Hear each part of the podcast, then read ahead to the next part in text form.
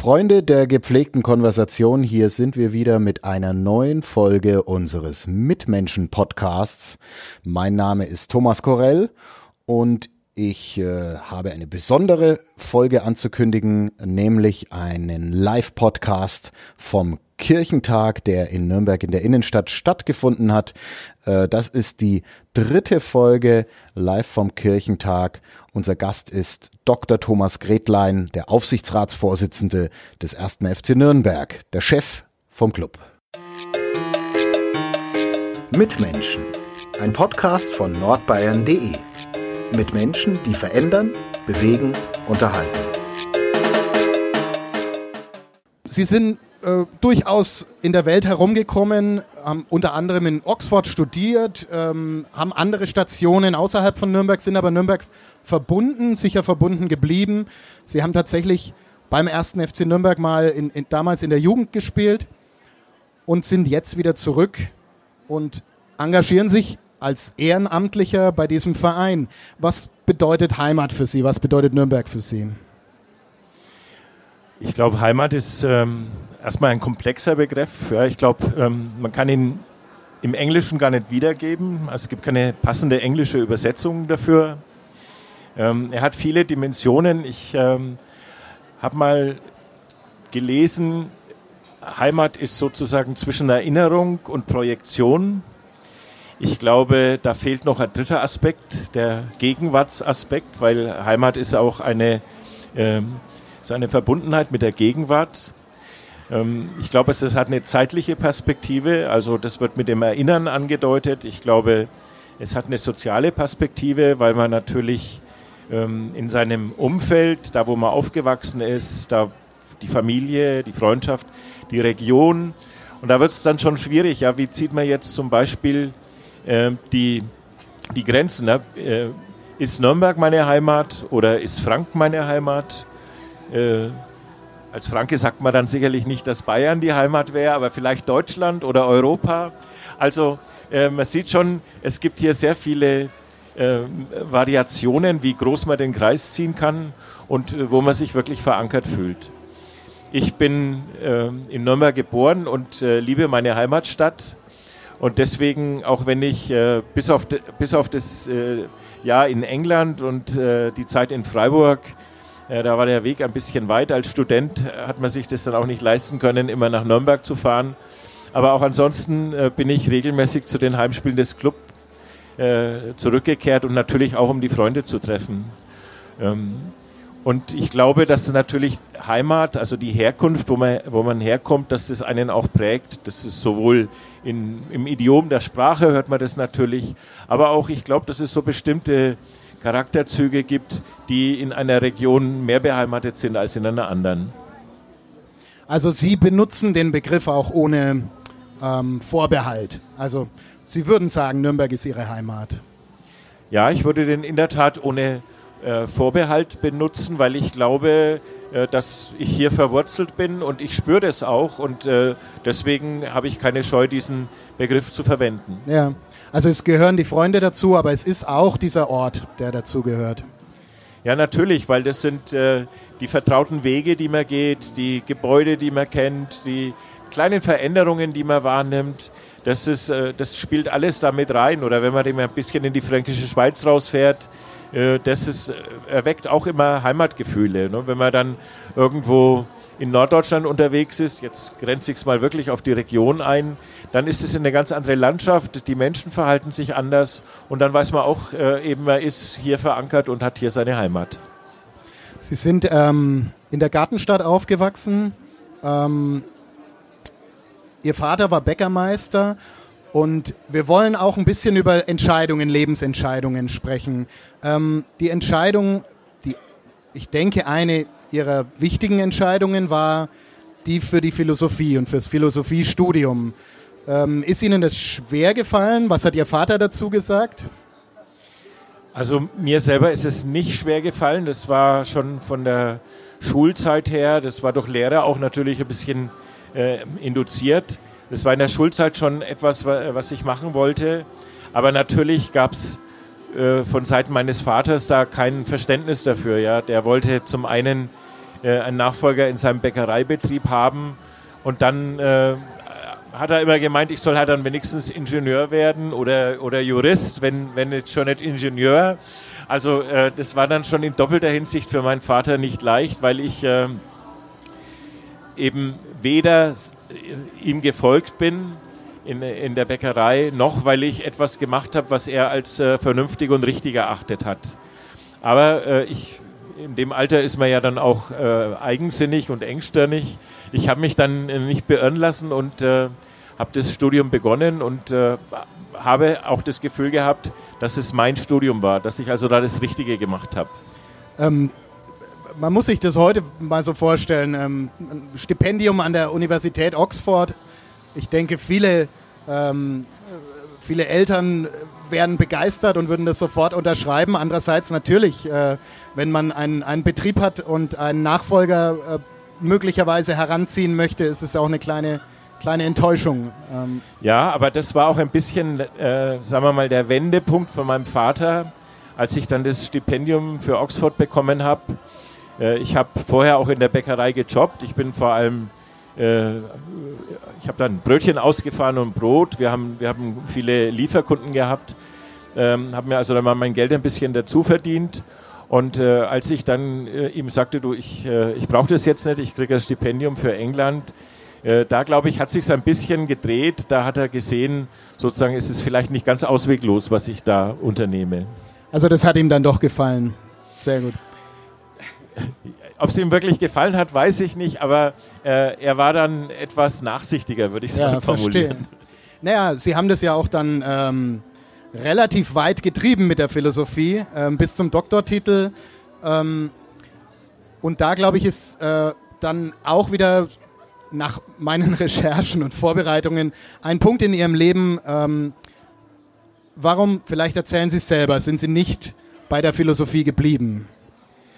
Ja, also das war jetzt keine so ganz freiwillige Entscheidung, um das äh, offen und ehrlich zu sagen. Ich war ja dann äh, Assistent an der Uni und äh, wollte eigentlich die akademische Laufbahn äh, beschreiten und äh, die Philosophie war auch mein, mein Leben. Ja, ich habe mir überhaupt nichts anderes mehr vorstellen können. Und dann, wenn man so will, war ich ein, äh, ja, ein beeinträchtigt von der Wiedervereinigung, so könnte man es vielleicht sagen, weil mein Professor ging dann damals, äh, hatte einen Ruf nach Halle, ging nach Halle. Ähm, wir waren zwei Assistenten und äh, er durfte dann nur einen mitnehmen, so hieß es. Dann äh, war die Frage, ist es mein Freund und Kollege oder bin es ich?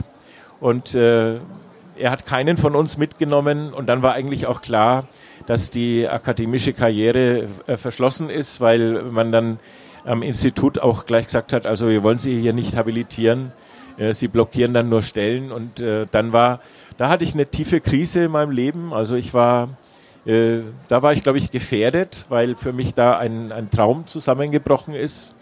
Und das war das erste Mal in meinem Leben, dass ich so, sozusagen Entscheidungen treffen musste, die ich nicht aus einem Impuls von mir heraus äh, tragen musste, sondern die äh, stark von, von außen beeinflusst und getrieben waren. Das ist ja total schade. Ähm, und ich habe auch von anderen Menschen das schon gehört. Äh, wenn, wenn an der, für die Uni-Karriere die Protektion von oben fehlt, dann ist sie schnell vorbei. Ja, ich weiß nicht, wie das heute ist, aber ich habe gehört, dass das nicht ganz unähnlich noch immer ist. Ähm, man braucht schon gute Beziehungen. Ähm, man, man, hat vielleicht an seiner eigenen Uni dann einen ganz guten Ruf. Die Studenten haben mich, glaube ich, äh, sehr geschätzt, aber das ist ja alles dann für die Karriere ohne Relevanz. Es ist zum Teil das Publizieren und natürlich ist es die Habilitation und dass man dann auch äh, mit einer entsprechenden Stelle versorgt wird. Wie sind Sie damit umgegangen mit diesem Rückschlag? Also ich glaube, ich war, ähm, ich war ein Jahr in einem sehr, äh, in einem sehr tiefen Tal, habe äh, zu viel getrunken damals, ähm, war war völlig desorientiert, ja, wusste eigentlich gar nicht mehr richtig, was ich denn machen und werden soll. Und ähm, hatte dann allerdings das Glück, ja, das muss man eben auch manchmal haben, dass Freunde von mir ähm, ein Projekt hatten als Freelancer, das waren Informatiker, also Entwickler und Grafiker, die haben für die äh, Bausparkasse Wüstenrot ein Projekt gemacht. Und dann haben die mich angesprochen und haben gesagt, äh, wir bräuchten da einen, der ein bisschen mit den Kunden das ein bisschen strukturieren kann, der ein bisschen Konzepte schreiben kann. Ähm, magst du nicht bei uns mitmachen? Und äh, so habe ich mich dann, habe ich gedacht, naja, äh, das bietet sich jetzt an und ich habe mich dann äh, in, sozusagen in die Wirtschaft äh, geworfen. Und ähm, wir haben dieses Projekt äh, gut abgeschlossen und haben dann äh, eine Firma gegründet, hatten dann nochmal ein Anschlussprojekt. Und dann kam das aber so, dass der, der damalige Geschäftsführer des Unternehmens, der hatte dann ein, äh, ein sehr lukratives Jobangebot, ist dann gegangen. Und dann haben meine Mitgesellschafter, die wir dann waren, haben dann gesagt, jetzt machen wir wieder zu.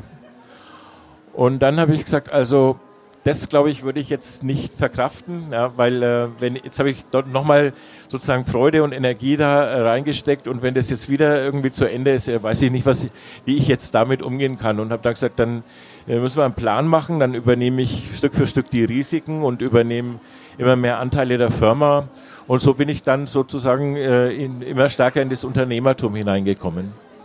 Und haben sich wahrscheinlich die wichtigen Dinge selber beigebracht. Ja, natürlich. Ich meine, äh, äh, Betriebswirtschaft war mir fremd, aber das ist ja jetzt auch kein Hexenwerk, wenn man das jetzt mal ehrlich sagen muss. Ähm, Personalführung würde ich sagen, dadurch, dass ich mit den Studenten gut umgehen konnte und schon äh, da einige Erfahrung hatte, das ist sicherlich nochmal was anderes. Aber Personalführung, glaube ich, ist mir dann äh, eher leicht gefallen. Das war, war nicht so das Problem. Und mit der Betriebswirtschaft, da habe ich dann halt eine gewisse Zeit gebraucht, bis ich dann auch wusste, worauf muss man achten. Und, äh, aber ich glaube, das haben Millionen vor mir schon gemacht und würde ich jetzt immer sagen, das ist, glaube ich, jetzt kein Hexenwerk. Ist das ein Kennzeichen von einem guten Unternehmer, dass er weitere Erfahrungen mitbringt? Nicht, nicht zwingend vom BWL-Studium zum Unternehmer wird? Also ich, hab, ich bin ja auch oft gefragt worden und ich habe mich selber gefragt, äh, würde ich unter, unter, äh, unter, der, äh, unter dem Kenntnis des jetzigen Standes nochmal Philosophie studieren? Ich glaube, ich würde es wieder tun. Ich weiß nicht, ob es heute noch dem entspricht, was ich damals studiert habe, aber äh, sozusagen das vorausgesetzt, ich würde es wieder tun, weil ich glaube, man lernt schon auch viele Dinge, die äh, eben auch im Berufsleben von Vorteil sein können. Ich habe es gerade schon angedeutet, ich glaube, man lernt äh, zu strukturieren, man lernt äh, konzeptionell zu denken. Ich glaube, man lernt zu argumentieren, also man kann äh, auch äh, Konflikte lösen, die da entstehen. Man kann Leute mitnehmen, wenn man eben äh, unterrichtet hat, weiß man auch, wie man, wie man Leute packen kann. Also ich glaube, äh, das ist jetzt nicht so, dass man da äh, natürlich kann ich jetzt sozusagen heute mit Kant oder, oder Hegel oder wen auch immer, das ist nichts, was man, was man praktisch verwenden kann, aber was man so an, an formalen Rüstzeug mitbekommen hat, glaube ich, ist man vielleicht sogar besser ausgebildet, als das der ein oder andere BWL-Student sein könnte. Zu Recht der Applaus. Die, die Soft Skills haben Sie einem Kollegen von mir mal gesagt. Ja, ich würde es aber gar nicht mal so bezeichnen wollen, weil äh, das macht es ja weich, ja. Und ich glaube, äh, das, das sind nicht weiche Fertigkeiten, sondern das sind schon auch Fertigkeiten, die, äh, ja, hart ist jetzt natürlich auch äh, das falsche Wort. Die, die sind sicherlich auch nicht in dem Sinn inhaltlich fundiert zunächst, aber das sind eben Fertigkeiten, äh, die in der Praxis eine große Rolle spielen und die man da durchaus anwenden kann. Also Soft Skills, das Wort gefällt mir nicht so gut, aber es sind eben Skills, die äh, einem eine gewisse Breite geben. Ja. Ähm, Sie sind da durchaus erfolgreich gewesen, kann man so sagen. Ähm, Sie sind dann, äh, ich glaube, in Thüringen ist das richtig, ähm, eine Zeit lang gewesen und ähm, hatten da Personalverantwortung über relativ viele Menschen, einige tausend Menschen.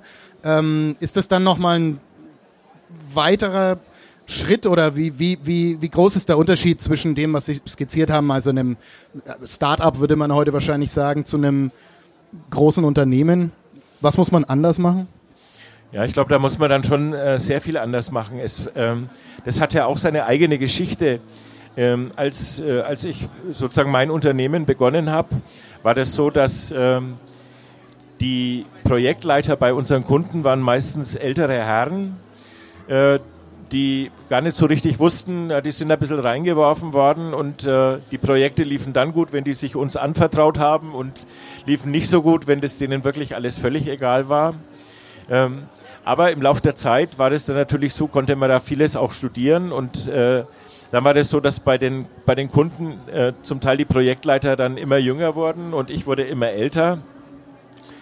Ähm, ich habe dann gedacht, also wenn ich es schaffe, dass das Unternehmen 100 äh, Mann groß wird, dann kann ich das so weitermachen. Aber wenn ich so stark, wie ich das war, eben mit 30 Leuten im operativen Geschäft tätig bin, dann wird es irgendwann vielleicht ähm, ja, strange würde man im, Englischen sagen, weil, äh, weil eben dann doch da sehr viel dynamische junge Leute waren, die dann auch eine ganz andere Sprache gesprochen hatten. Ähm, und äh, wir hatten dann ein Projekt für das Universitätsklinikum Jena, und dann wollte mich der dortige äh, kaufmännische Vorstand, der wollte mich dann zu seinem IT-Vorstand machen. Und dann habe ich gesagt, äh, da, da habe ich keine Lust zu. Ich bin kein ITler und äh, ich habe auch kein Interesse an SAP. Und also äh, das, äh, ja, ich hatte ihn da irgendwie äh, ganz, glaube ich, beeindruckt. Ich weiß nicht, wie man das sagen kann. Also jedenfalls, er hat versucht, mich da äh, dafür zu, zu gewinnen. rekrutieren. Hm, würde? Zu rekrutieren. Ja, genau. Ähm, und ähm, ich habe das also dann abgelehnt und dann rief er mich eineinhalb Jahre später, ich habe nichts mehr von dem gehört, rief er mich an und sagt, äh, seine Personalchefin geht jetzt und äh, er könne sich vorstellen, dass ich das mache. Dann habe ich gesagt, naja, ähm, 30 Leute oder 5000, das ist schon ein großer Unterschied, äh, mit einem großen Personalrat, mit äh, 1000 Regularien. Ähm, aber er war dann doch überzeugt, dass ich auch da reinfinde und dann äh, habe ich mit ihm vereinbart, ich laufe mal drei Tage mit äh, meiner Vorgängerin sozusagen mit. Und wenn ich dann glaube, dass ich das, was, was für die da gefordert ist, dass ich da reinwachsen kann, dann würde ich darüber nachdenken. Und dann habe ich meine Firma, also in der Führung, ich habe noch, äh, bin noch Haupt, äh, Hauptanteilseigner, also ich habe sie natürlich nicht in dem Sinn hergegeben und bin dann da auch im Aufsichtsrat von der Firma. Aber äh, ich habe dann äh, meine Firma in die Hände eines jungen Mannes gelegt, den ich sowieso als Partner mit aufbauen wollte und wir wollten das dann zusammen machen. Und dann habe ich also diesen Schritt in die, in die Personalführung äh, gegangen, was für mich ein sehr faszinierendes und äh, neues Feld war, in dem ich mich dann äh, doch recht schnell auch behaupten konnte. Äh, eher freundlich oder harte Hand? Also ich glaube, man muss da zwei Dinge unterscheiden. Das eine ist, man hat äh, in einem Klinikum natürlich mit den Universitätsprofessoren, mit den Medizinprofessoren zu tun. Äh, da können sie nichts mit der harten Hand machen, sondern da, müssen sie äh, versuchen zu überzeugen und äh, die mitzunehmen. Sie haben es natürlich dann auch äh, mit Mitarbeitern zu tun, die vielleicht nicht mehr so motiviert sind, wie man das erwarten darf. Also man braucht, glaube ich, beides. Man braucht eine gewisse äh, Freundlichkeit und was Gewinnendes für die, für die Professoren. Und man braucht natürlich auch mal äh, den, die harte Entscheidung, die man da treffen muss. Ähm, und es gehört beides dazu. Ist das, ähm, kann man es so sagen, dass die Entwicklung bei, bei ähm, Krankenhäusern in Richtung Wirtschaftsunternehmen geht? Und ist das eine gute Entwicklung? Nein, ich glaube, das ist keine gute Entwicklung. Man hört ja jetzt auch, dass man es wieder korrigieren will. Man steckt dann schon in sehr starken ökonomischen Zwängen, wo man, äh, wo man dann eben manchmal auch Entscheidungen treffen will, die man muss, die man gar nicht äh, aus innerster Überzeugung äh, trifft, sondern die man deswegen treffen muss, weil es eben starke ökonomische Zwänge gibt. Und äh, man sieht dann schon, wie, wie, wie, die, wie die Medizin sozusagen in einer Weise funktionalisiert und operationalisiert wird, wie das äh, den Patienten nicht immer gut tut. Ich habe ein schönes Beispiel. Einer der, der Professoren ist schwer erkrankt, hat sich dann an einem anderen Universitätsklinikum behandeln lassen und wurde geheilt.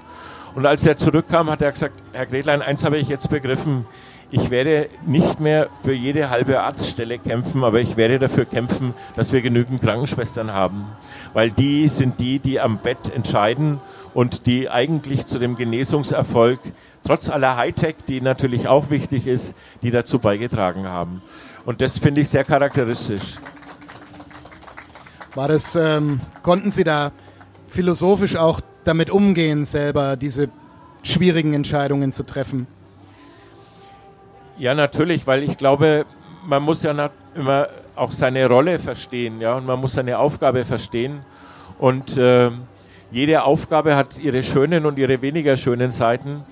Und ich glaube, man kann, man kann so eine Aufgabe nicht bewältigen, wenn man, wenn man sozusagen nur das machen will, äh, was man aus tiefstem Herzen macht, sondern man muss eben auch manchmal äh, den Zwängen folgen und muss äh, der Rationalität, die vielleicht gar nicht die eigene Rationalität ist, aber die der, die der Rationalität der Organisation entspricht, folgen. Ähm, was gab es für Gründe, dass Sie dann diese Tätigkeit wiederum beendet haben? War auch das ein Grund eventuell oder? Das war ein Grund andere? ein bisschen und der zweite Grund war, dass es dann sehr viel äh, Routine war. Also es hat sich dann sehr viel wirklich wiederholt und ähm, ich war es gewöhnt, in Projekten zu arbeiten. Und äh, jedes Projekt war anders und jedes Projekt war eine Zäsur und jedes Projekt, auch wenn es ein kleineres war, haben wir mit den Mitarbeitern zusammen, die an dem Projekt beteiligt waren, irgendwie entweder klein oder groß gefeiert. Also das war sozusagen viel spannender, was ich vorher gemacht habe, äh, als das, was ich dann da gemacht habe.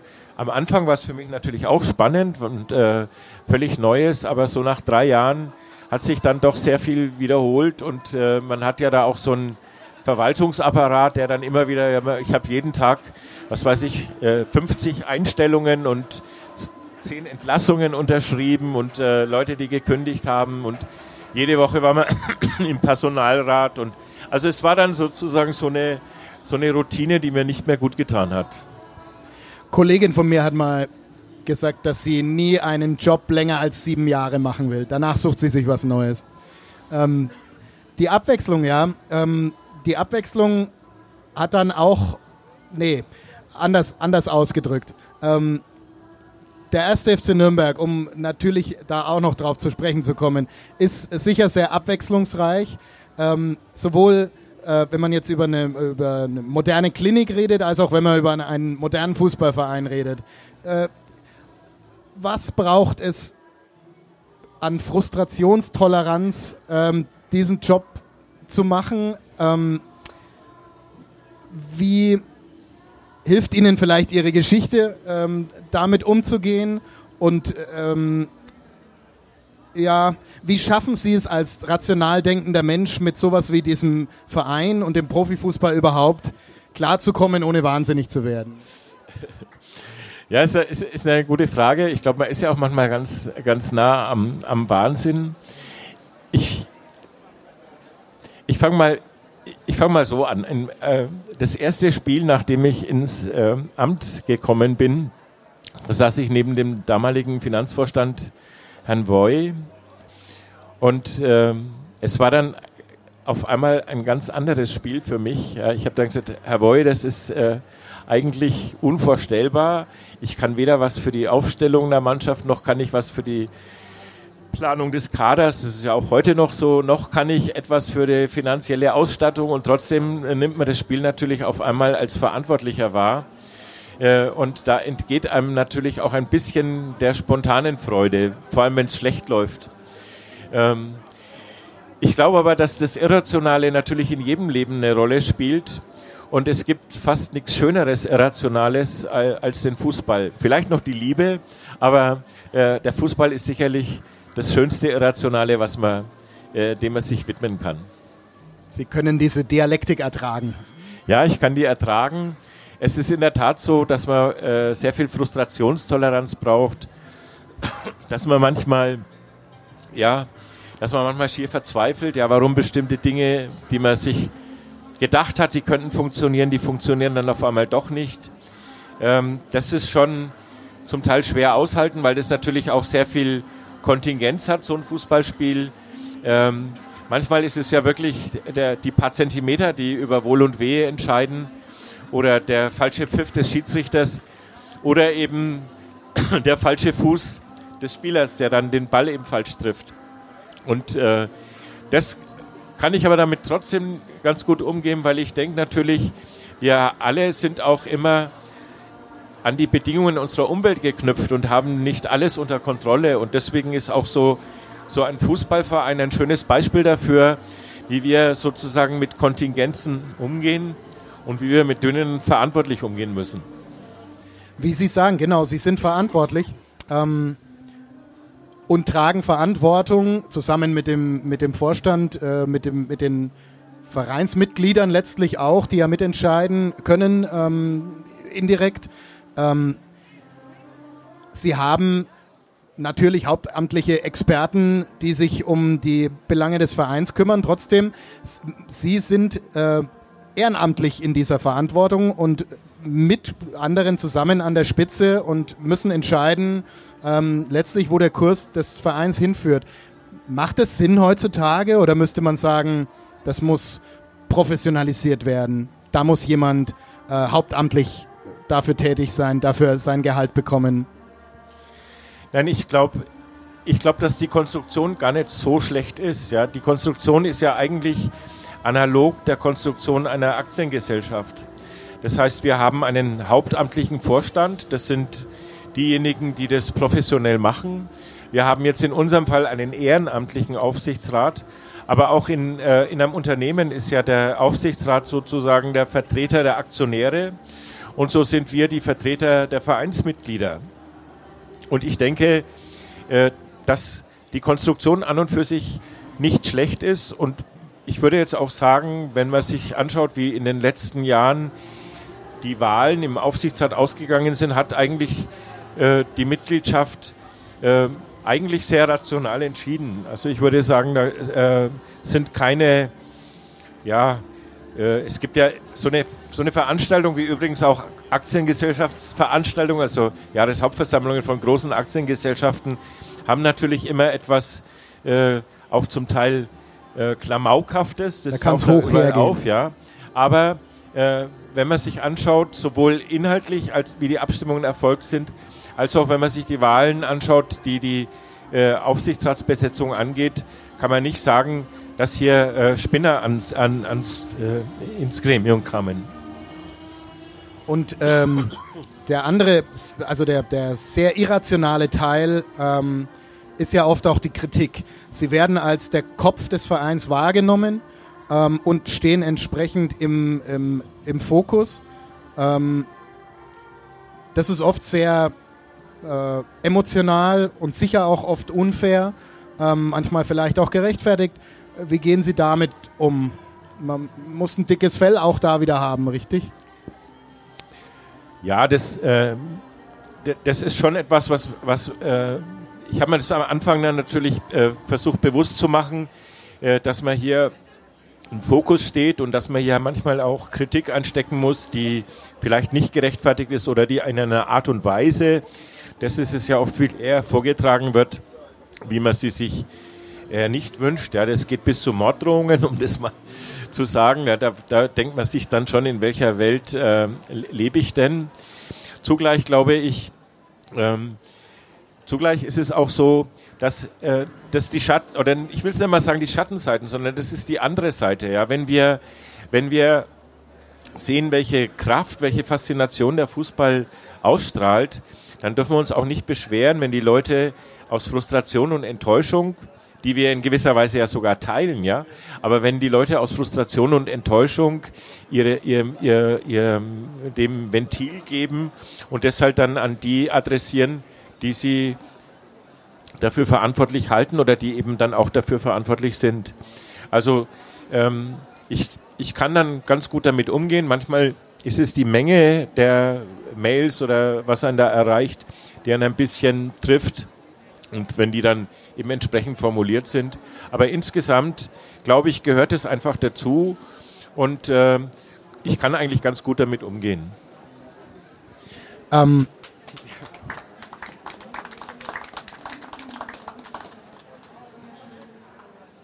Ich habe nur die Uhr im Blick. Ich äh, checke mein Instagram-Profil und habe die Uhr im Blick. Nein, ähm, erzählen Sie doch bitte noch, ähm, weil ja auch Sie emotional mit diesem Verein verbunden sind. Was sind, was sind Ihre, was ist Ihr emotionalster Moment, den Sie, den Sie mit dem Club verbinden? Ähm, wo, ja. Da muss ich zwei nennen. Das eine war äh, der Aufstieg, den ich miterleben durfte. Das war schon wirklich äh, großartig und man dachte tatsächlich, äh, jetzt ist vieles aufgegangen. Ähm, und die, dieses Erlebnis, äh, als das Spiel da zu Ende war und wir tatsächlich aufgestiegen sind, das, äh, ja, das, hat, das hat mir nochmal sehr viel Kraft gegeben und sehr viel Freude bereitet. Und das andere war natürlich dieses Ingolstadt-Spiel, dieses berühmte. Ähm, die Relegation.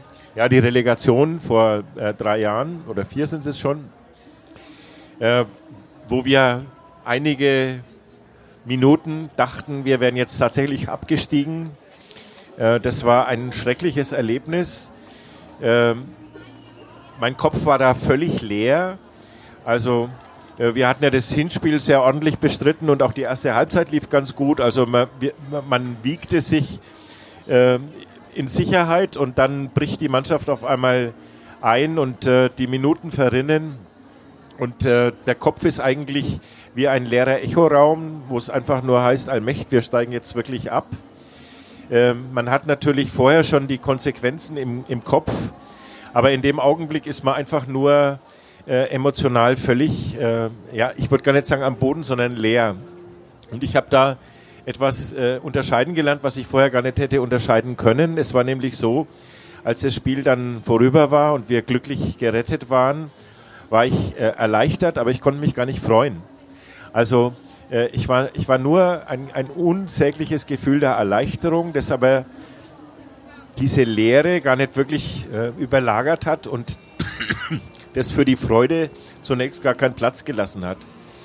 Ich bin dann nach dem Spiel zurück nach Nürnberg gefahren, wo die Mitarbeiter des FCN, also die Verwaltungsmitarbeiter, äh, die haben im Stadion sich das Spiel angeschaut in einem der VIP-Räume und die waren natürlich, äh, ja, die waren, glaube ich, sehr erfreut und wirklich richtig glücklich. Ähm, und ich konnte das gar nicht richtig teilen. Ich habe dann gewartet, bis die Mannschaft kam. Die waren auch sehr glücklich, was ich auch verstanden habe. Die haben das ja im Spiel bestritten. Ich habe dann die Jungs abgeklatscht, habe mich bei jedem bedankt und dann habe ich gedacht, ich kann jetzt hier gar nicht bleiben, weil ich eben äh, diese Freude, die die ja berechtigterweise hatten, die konnte ich gar nicht teilen. Und es hat eigentlich Tage gedauert, bis ich aus diesem, aus diesem äh, ja, emotionalen äh, Nirvana, so würde ich das fast nennen, wieder rauskam.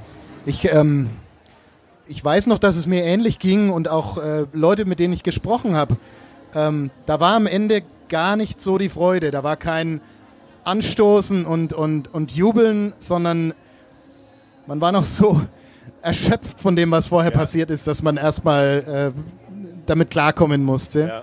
Ja. ja. Ähm, sicherlich äh, keine schöne Erfahrung, auch wenn es gut ausgegangen ist, aber eines dieser Täler, durch die man gehen kann, wenn äh, oder auch muss. Ja, eins äh, sozusagen nahezu der tiefstmöglichen. Ne? Ich meine, die, die Bielefelder Kollegen, ich kenne da ein paar, die, die durchschreiten das jetzt nochmal tiefer. Äh, es war ja eigentlich ein ähnlicher Ablauf wie bei uns, äh, aus der ersten Liga abgestiegen in die Relegation, nur haben wir es jetzt dann damals glücklicherweise geschafft. Äh, die müssen jetzt diesen bitteren Gang antreten und ich kann da, ich kann da mitfühlen. Also es war wirklich ein, ein sehr tiefes Tal und ähm, in, dem, in, in diesem Moment und auch in den Tagen danach konnte ich eigentlich gar nicht mehr klar denken und ich konnte auch nicht, äh, ich, ich war gar nicht bei mir, ja. Mhm. Also man merkt, wie emotional sie auch selber mit, mit ihrem Verein verbunden sind. Ähm, noch, wir werden nicht jetzt über anfangen, über diese Saison zu reden, aber nur, nur ein, ein, ein, ein kleiner, äh, kleine Frage zum Schluss. Ähm, beim letzten Spieltag, äh, Magdeburg gewinnt 4 zu 0 gegen Bielefeld. Ab, ab wann hatten Sie Ruhe? Ich, ich erinnere mich, es war bei mir der Abpfiff. Also 4 zu 0 hat nicht gereicht. Erst nachdem das Spiel vorbei war, hatte ich Ruhe und war sicher. Wann waren Sie sicher? Also mir, ging es ganz ähnlich. Also ähm, das 1-0, die Führung von uns, die hat mich äh, natürlich nicht beruhigt, weil ich wusste, wenn, wenn, äh, wenn wir unentschieden spielen und Bielefeld gewinnt, dann müssen wir in die Relegation. Äh, und äh, ein Tor kann immer fallen. Ja, selbst die Mannschaft hat es ja ganz ordentlich gemacht, aber äh, das wird man nicht verhindern können. Aber ich glaube, äh, als dann das 3 zu 0 vermeldet war und noch zwölf Minuten oder so zu spielen waren, habe ich gedacht, also äh, jetzt müsste schon, wie man so schön sagt, mit dem Teufel zugehen. Und in dem Fall habe ich dann eigentlich, ich war noch nicht völlig entspannt, aber da, da habe ich mir gesagt, also jetzt äh, halte ich es für ausgesprochen unwahrscheinlich, dass wir jetzt noch eins kriegen und die vier schießen. Das hielt ich dann doch es für Es geht ja manchmal mit dem Teufel zu. Ich weiß, es darf ja man das so auch sagen so. am Kirchentag. Manchmal geht es im Fußball mit dem Teufel zu. Ähm, ja, äh, ich, hätte, ich hätte sicher noch einiges mehr, über was ich mit Ihnen gerne sprechen würde. Ich ähm, denke aber auch so, dass es eine ähm, unterhaltsame Dreiviertelstunde knapp war. Ich bedanke mich sehr, dass Sie da waren, dass Sie uns ein bisschen Einblick in Ihr Leben gegeben haben. Und ähm, wir machen in einer kurzen Pause weiter mit unserem nächsten Gast, sage ich dann davor noch mal was dazu. Kerstin Söderblom, eine Theologin. Ähm, zunächst mal, Herr Gretlein, vielen Dank, dass Sie da waren. Sehr gern, ich bedanke mich. Ich will noch kurz eins erzählen. Äh, ich hatte das schon vor etlichen Wochen zugesagt, dass ich äh, heute hierher komme. Und dann ist mir erst so vor zweieinhalb oder drei Wochen klar geworden, äh, theoretisch könnten wir ja in die Relegation kommen. Und wenn es ganz dumm kommt, wären wir sozusagen gestern abgestiegen. Und dann habe ich, hab ich dem Herrn Korell geschrieben, ich nehme an, Sie haben Verständnis dafür, wenn dieser Fall einträte, würde ich natürlich, obwohl ich ein pflichtbewusster Mensch bin, von meiner Zusage Abstand nehmen, weil äh, ich sehe mich dann nicht in der Lage und ich hielt es auch nicht für angemessen, dass ich dann hier sitze und äh, habe dem Herrn Korell geschrieben, wenn er jetzt schon nach jemand anders ausschaut, finde ich das natürlich völlig in Ordnung, damit er hier eine sichere Bank hat. Der Herr Korell hat, glaube ich, darauf erstmal gar nicht geantwortet, sondern dann einfach geschrieben, ich habe es nicht mehr genau im Kopf, aber so ungefähr habe ich es doch gewusst, dass es geklappt hat. Und so war es dann auch. Und vielen Dank für die Einladung, hat mich sehr gefreut. Dankeschön. Mehr bei uns im Netz auf nordbayern.de